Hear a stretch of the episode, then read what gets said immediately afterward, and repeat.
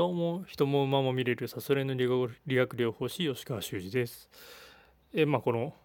ラジオ、まあ、ノー編集でやってます。で今日のテーマは長生きは本当にいいことなのかっていうところで話してみたいかなと思います。まあ結構長生きするって周りの方からね褒められたり「いや素晴らしいですね」なんて言われるのが多い。まあそういうふうに考えると長生きイコールいいことみたいな風に取られているのかなと思います。まあ、長寿とかでね表彰されたりもしていますけど、まあ、実際本当に長生きしていいのかなっていうまあ個人的に。自分なりの考えから言うと。まあそんなにね仕事がね退職というか定年があって仕事ができなくなった後にまあ生きるっていうのもね結構、まあ、何かやることがあってまあ、やることしかも未達成のことであったりこう自分の野望しかも年を取ってからしかできないようなような野望みたいのがある人であればまあ長生きするっていうのがまあ生きる時間が長くなるので達成する確率っていうのはまあ上がるかなと思うんですけどまあ年取るとねやっぱり肉体的な衰えっていうのはどうしても避けられないのでなかなか行動力っていうのは移せないのかなと思います。でまあ昨今のね年金問題であったりまああのどっかのね話で2,000万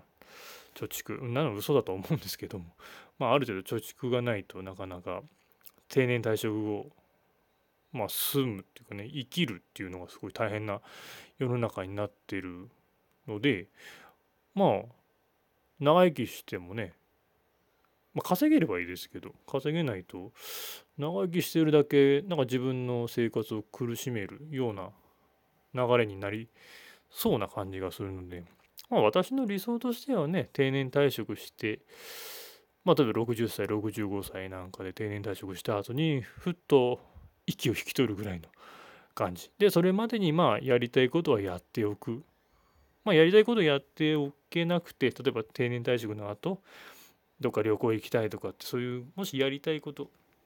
が残ってるんであればね70歳ぐらいまで生きてまあそこから静かにね息を引き取るぐらいの感じの方が私はいいのかなというふうな人生観を持ってます。まあ、世の中長生き長生きがすごいなんかもてはやされてまあ長生きイコールすごいみたいな